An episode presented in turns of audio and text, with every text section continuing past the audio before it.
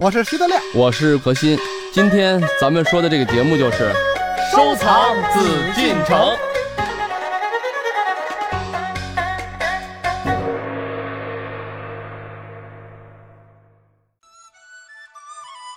继续来关注《夜海藏家》，我是永峰。今天呢，我们继续邀请您一起游走紫禁城，关注这里的珍藏，了解他们背后的故事。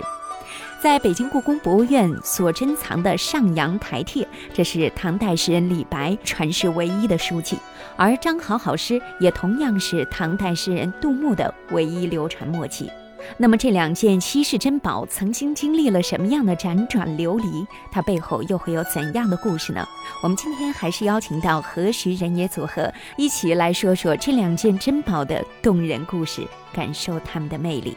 在上半段节目当中，我们一起了解了《上阳台帖》，但是呢，对于距今有一千多年前的李白的作品，疑问还是会存在。那么，到底有哪些疑问？我们又该如何来看待这件珍贵的法书作品呢？好，接下来让我们一起走进到夜海藏家。就对这个现前面在儿是故宫的，还有这个清高宗弘历，就是乾隆皇上添了一个楷书的题目，叫做“嗯青莲易汉”。青莲呢，就是李白嗯啊，嗯青莲居士嘛。易就是也可以当飘逸讲，也可以当这个正史查不到的搜寻出来的嗯这么个讲。汉就是汉末，他把它表成一个卷轴，等于是这个弘历就是乾隆皇上这个呢就在最前面 了。嗯哎，所以这个东西确实是好东西。我们呢，先首先这个刚才这跟大家聊天呢，也是希望嗯啊，就我们可能还或缺的一些疑问啊，嗯，尤其是这是关乎于历史的疑问，为什么这个贴现在还呃如此珍贵的被众多啊，不管是皇帝、嗯皇家，还是咱们说这个普通的这个高收藏官家呀，嗯包括等等啊，这些人收藏，为什么呢？就是因为它的艺术价值确实不低那。确实是高，嗯，就但刚是他是不是真是李白写的这个还是存疑？因为我也看了一些个资料，徐邦达先生鉴定的这个遗老之一了，就认为这个从笔性、纸性看来啊，不像是唐的，像是宋的，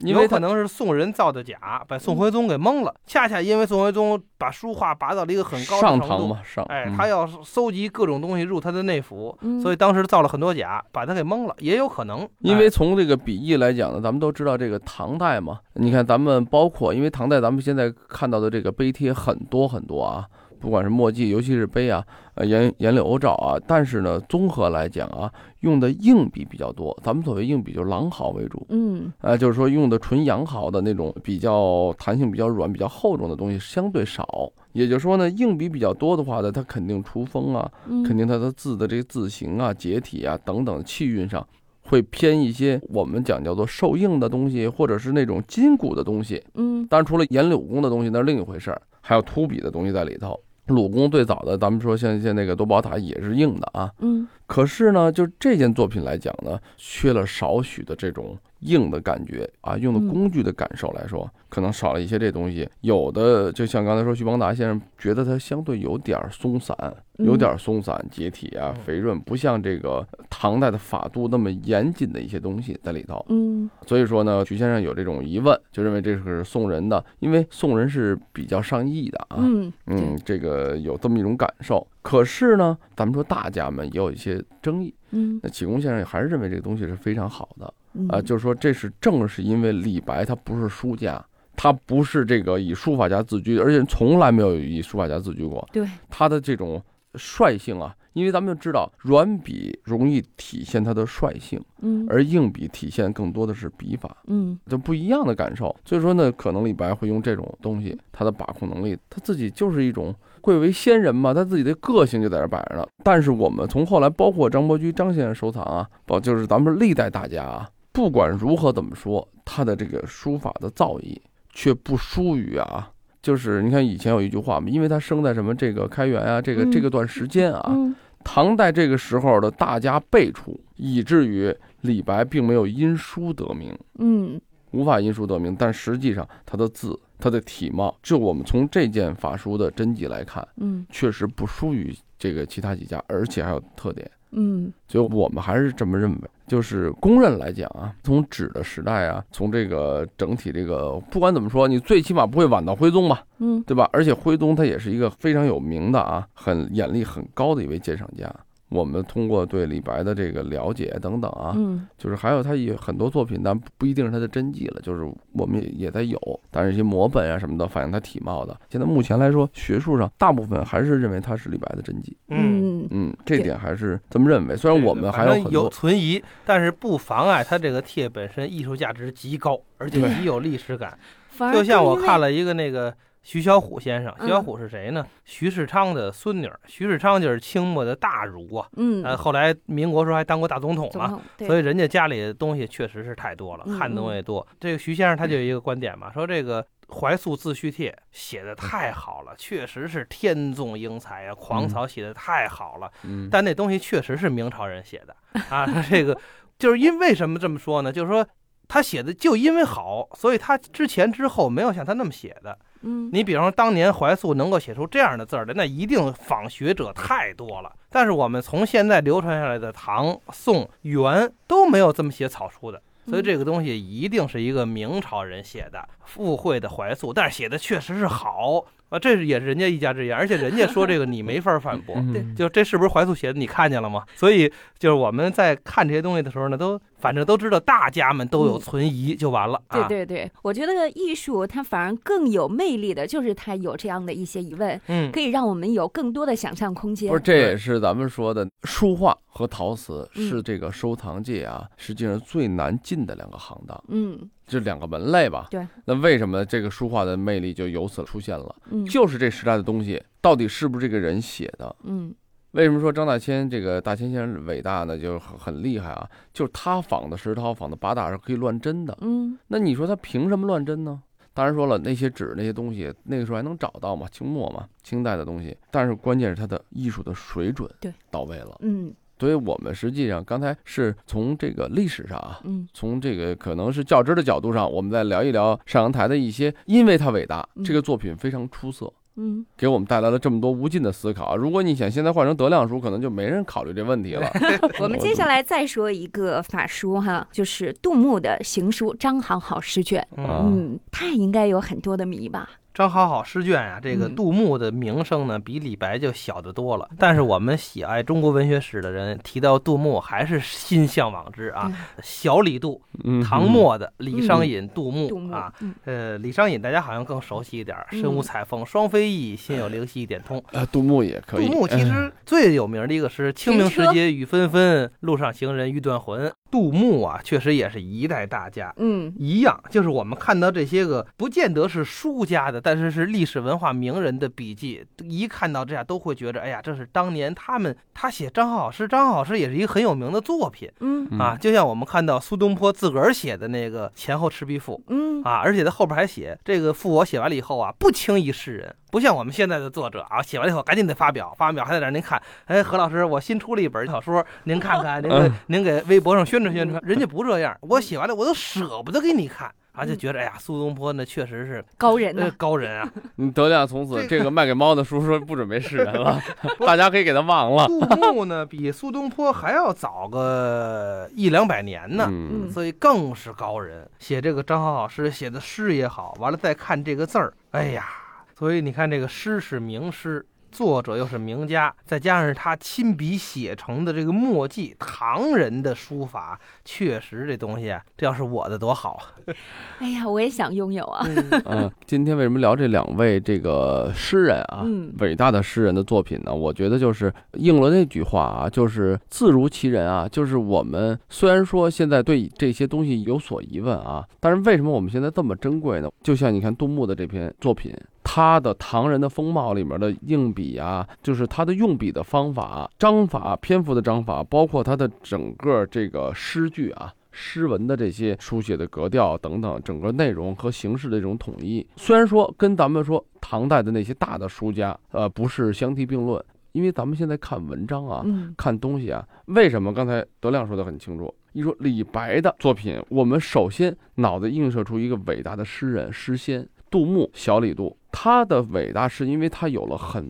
大的才情。嗯这个才情是诗句格律上，同时呢，也通过他的这个书法的作品，我们看到了另一种才华。嗯这种才华是密不可分的。当然，我们现在说对他保有争议啊，可为什么我们还这么多人认可？因为这是李白。如果他是一个普通的书法家，我们可能会认为这书法家还会有这样那样的问题。嗯但是李白他不同于当时的诗人，他是唯一杰出伟大的诗仙，嗯所以他的作品有他独特的特征，这是对的。杜牧相对来讲，为什么比李白名气要小？不管他的诗作，不管他整个的数量啊，也还有他的整个的这种，我认为他的一些格调的东西啊，嗯可能会稍逊一些李白，但是他的才华才情又是另一方面的。同样嗯，我们从张好诗中的这个书法，我们希望大家在去搜这个作品的时候啊。就是去看这些人，包括你看咱们说以前的这个《兰亭序》啊，王羲之的，为什么《兰亭序》被编入了咱们这个语文课本啊？它本身是一篇非常好的、非常美的文章。嗯就是我的这个文章本身里面，实际上蕴含着书家对他这个作品的感情。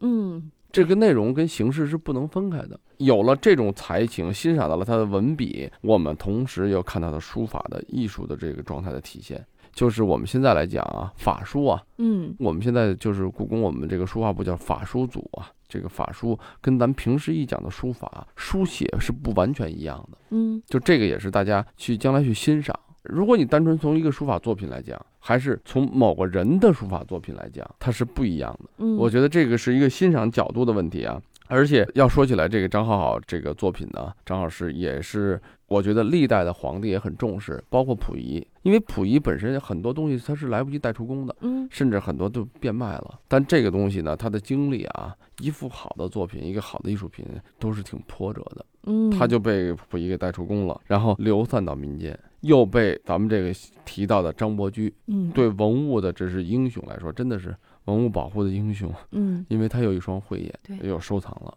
嗯而且呢，不但是收藏，他有无偿的捐给故宫，捐给国家。嗯总之啊，这个这聊到这些法帖啊，聊到这些咱们很多一些藏品啊，我们都会被他的颠沛流离的这个身世啊，就所担心啊。你说，哎，真是经历经不管是战火啊，不不管是这个辗转，但是最终呢，我们还是有幸能看到，嗯对，辗转上千年，尤其像这样的纸质的一些法书太哈不。容易了。这些东西应该说还是有神护佑对啊 虽然那说这我个觉得有一点点国之所幸啊，也是咱们的这个人之所幸。为什么嗯我在想，有一句老话嘛，文物啊总是会说话的，嗯，就是因为它毕竟具备了这些价值。对，可能不管是历代它的收藏者，不管是皇宫啊，也不管是他碰到的藏家，一定是被它的里面的精彩、里面的艺术、里面的感染力嗯所打动，嗯留下了。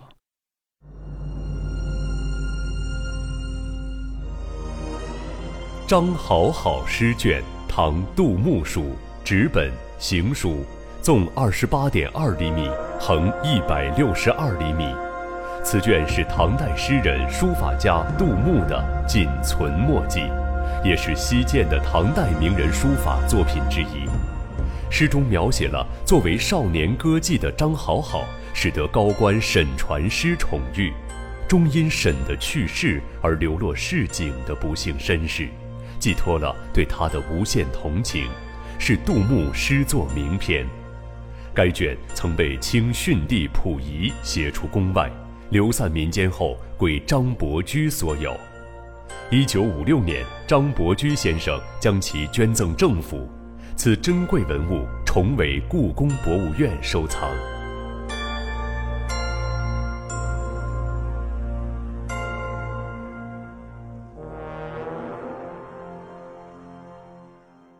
我们曾经以前说过，张伯驹先生嗯收藏平复帖、收藏《展子虔游春图》哈，对无偿捐献给国家这样一些非常动人的故事。嗯那么今天呢，我们还是要和大家来说一说这位非常伟大的藏家。实际上，这嗯个、对这个藏家呢，我觉得就是一个伟大的人物啊，嗯像张伯驹先生啊。这么一个伟大的人物，真是背后离不开一个伟大的女人。我们前两天办了一个，就是张伯驹、潘素先生、嗯两位先生的这个捐献展，嗯，他就的是夫人故，宫嗯啊，他夫人嘛，贤伉俪啊，真是这样啊。嗯实际上，就是他捐献的时候，这个说起来挺有意思的一个小故事啊，嗯就是五五年嘛，然后咱们国家发行的这公债券，嗯希望这些当时的商人嘛，或者是在文化各方面有有地位、有影响力的人，能去积极购买这个债券，等于是支持国家建设，嗯，对吧？这么一个债券，那希望他们这些有影响力公众人物去买，这样的话让大家都去信任嘛。嗯但是张伯驹先生呢，他的一生呢，穷其所有全都收藏了。嗯真没什么。可是你说他在文化界当时算是名人啊，张伯驹先生那怎么表态呢？他思考了一下，他就站起来就跟这个开会的领导说啊，他说嗯是这样，我确实现在没有现金了。您也知道我是喜欢收藏，我只要有钱都会买东西。嗯那怎么办呢？我想把我最珍贵的这些作品拿出来卖给国家啊，然后我呢就去买这个国家的债券。嗯当时大家就鼓掌，就觉得哎呀，还真是你想这么这么多收藏拿出来。可是呢，他回家以后呢，因为他有一个什么细节呢？他在就是解放前啊，嗯这个他已经啊，就是那个是差不多二十世纪初嘛。嗯他当时跟他夫人啊，因为他喜欢收藏，结婚以后家里没有什么钱，他就给他夫人列了一个单子。嗯他说我的这个自己收藏了平复贴、游春图等等啊，嗯潇湘图啊，这这些名家的作品，全部是我夫人名下的。嗯然后他的处置权都是归他所有，这意思等于就是我虽然没钱，但我把我的这些作品全都给你了。嗯咱们说现在俗一点话，两口子啊嗯，但是说明当时的态度，因为他没有说给老婆两给夫口子才得分得清楚呢。呃，他没有给给夫人钱什么的嗯物质啊是，哎，然后呢，他当时这么一个说法，回来跟夫人一说呢，看夫人呢半天没有说话，嗯他当时心里一紧，会不会因为这个东西毕竟是权利都交给夫人了嗯啊？那夫人不愿意呢，对吧？因为大家都清楚，价值不菲，都是几万块大洋、嗯几百两黄金或者是宅子换的。结果夫人说了一句：“她说我建议不要卖给国家，嗯这些东西都是咱们祖先的国宝啊，我就应该觉得是捐给国家。”他这一说，给这个张先生也感动的热泪盈眶。嗯，当然说了细节咱们不清楚啊，但是这个事情肯定是确有其事。为什么？因为最后是当时的时任的啊，嗯这文化局的局长郑振铎先生嗯也是位大学者，嗯就是他当时他拿到十八件东西啊，都是最珍贵的这些东西捐给国家的时候，张振铎去亲自接收。接收的时候呢，他呢后来也了解郑振铎先生，因为我们给郑振先生办过展览，当时郑先生是解放前也是一位大收藏家，嗯嗯，很多东西咱们都知道，也讲过郑先生他自己都没看过，嗯他就花钱把这个东西从外商啊，从国外的人手里，因为咱们最知道就是他对一些陶俑啊，对中国的一些墓葬文化的这些保留。啊嗯如果要不是这样的话，当时中国挖的墓全都被外国人买走了。嗯，嗯但是他从一个真正学者、金石专家的一个角度来说，他认为这些墓葬的这个地下埋藏文化也是中国最灿烂的文化之一，他要留下来。所以他那个时候这两位啊，对中国文化做出非常大贡献的人，我觉得就是神交已久啊，最后共同把这些事儿给完成了。嗯这个在中国收藏界，我觉得就是，虽然那个时候大家的物质说是生活还是很贫乏的，但是人的精神状态，我觉得精神境界是非常非常高的。对，对吧相当伟大，呃，对对，非常嗯伟，而且是分文不取。后来嗯国家就是因为他当时捐的平复贴嘛，那是以前那个最早捐的不是詹子前的《游春图嗯》，早就捐了。他因为这是价值连城的东西啊，嗯在那个时候国家就因为他一分钱都不要，还是要奖励给他三万块。嗯这三万块当时来说是天文数字，但是大家哪知道这三万块钱他都已经还了他的这些借款，对，对吧？自己嗯实际所剩无几，实他已际经等于倾其所有，甚至对啊，还国家借等贷于是啊为什么要给他这些嗯钱？也知道他为了这些文物，对花了，了很多，背了很多债，就在帮助他一把。嗯所以我就说什么意思呢？嗯就光是一个游春图啊，就花了二百四十两黄金。二百四十两黄金什么概现念？在来讲得多少钱不？是一二百四克十得多少两，钱你按现在来说就是一两啊，咱们也别管它波动不是不波动啊，嗯一两就按一万块钱来说，嗯，二百四十两黄金还二百四十万。对，当然，现在二百四十万买游春图恐怕买不下 来。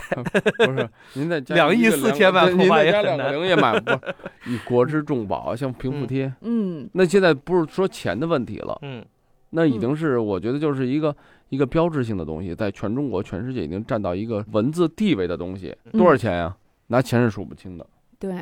当时嗯他花了四万块吧，好像是。嗯这个大洋的话，按现在来啊说，比方说按一大呃一千块钱一块儿的话，嗯四万块是是是是多少？啊，哇四千天文数字，多一四万块，一千四千万啊，就是啊，嗯，嗯四千万这不太太便宜了啊 嗯！现在随便一个瓶子什么的东西都是动辄千万啊对。对对，嗯所以说这这个个铁什么的上上亿啊，不是，所以咱们如果拿物质衡量来讲，咱们可以很多很多人都会说张伯驹啊、张先生这一对夫妻啊，可以这么说是个白痴，因为可以把数不清的家产。如果你要按他的收藏的物化概念来说，他现在可以这么简单的说四个字：富可敌国呀、嗯真的是这样。这个他这个所有的东西，随随便便一件东西，咱们说值个几个亿、几十十几个亿是正常的，对 吧？真的是，是这样，对对对，对吧？如果都咱是们按国宝啊，他把他的所有的这些东西，他捐了还有很多很多，嗯给吉吉给吉林的博物馆啊，给上博呀、给故宫啊，这故嗯宫当然捐的最多，但是呢，他依然清贫。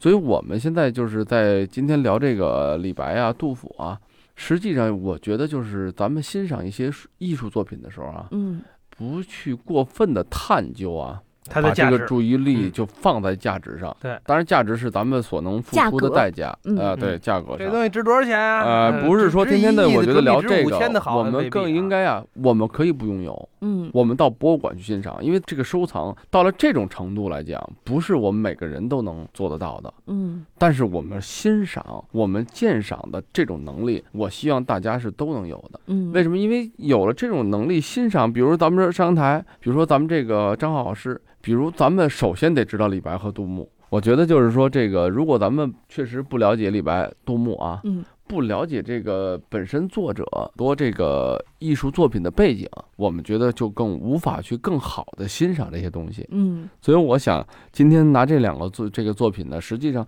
在书法界啊，在书法这个艺术品，呃，这个历史上来讲，可能不是最伟大的。嗯不像王羲之啊、兰亭序啊、祭侄稿啊，不像这个什么九成宫啊等等啊，呃，好像这么有名气。嗯但是呢，艺术的魅力恰恰就在于此。作为一个诗仙李白，作为一个杜牧的一些作品，甚至我们包括以后还会谈到范仲淹的，啊嗯，像范仲淹的传世作品非常少，仅此一件故宫的。嗯嗯啊，然后包括一些其他的文人啊，就这里面啊，他本身并不是书家，但是他又在另一方面是一个很有成就的人。那这些东西，我们最终是不是有有所交集，有所嗯这个联系啊，对甚至去欣赏，这才是我觉得特别有意思的。对艺术的感通哈，啊，对对对对嗯对，很多人可能对书法作品，就包括我印象最深的现代的钱学森先生，嗯钱学森是一伟大的咱们说科学家啊，嗯中国的导弹之父，这个核不物两弹理一学家星，嗯嗯啊，那咱们都知道，这科技界他是绝对是个名人。后来他去世了，我们就是整理啊，就是后来这不就发现了他这个背后的啊那些文化的故事，我们才发现，因为从他家里头，那时候我们知道这个钱学森先生有他是有很多古籍善本的，嗯然后他收藏的字画虽然不多啊，非常不错，嗯格调很高，明清字画有些不是名人，但是确实是倒带的。嗯那就不容易，因为作为一个科学家，咱们想的跟这个都都不搭嘎的东西，但是居然他实际是一位艺术的鉴赏家，嗯就包括你看张伯驹先生，包括我们以前的朱家进朱老啊，就是我们故宫的老婆王世襄王先生，包括启功啊，鉴定大师，但同时又是书画大师。嗯，这个其实我觉得这也不妨碍，因对为艺术给我们带来是更多的灵感，给我们带来其实是更多的这种感知上的触觉，可能更灵敏，得嗯对对于我们做其他的任何事情来说都是有帮助的。对，嗯，所以以我觉得觉得欣赏呢要多元化，对，咱们不是人人去收藏，但是可以人人去欣赏，嗯， 对吧？我们虽然没有张伯驹先生那么高的境界哈，眼力也没那么高，实力也可能相差。但是我们希望啊，嗯我们对于咱们这个中国的文明文化来讲，对我们还是有这个境界好对。艺海藏家正在播出。本内容由喜马拉雅独家呈现。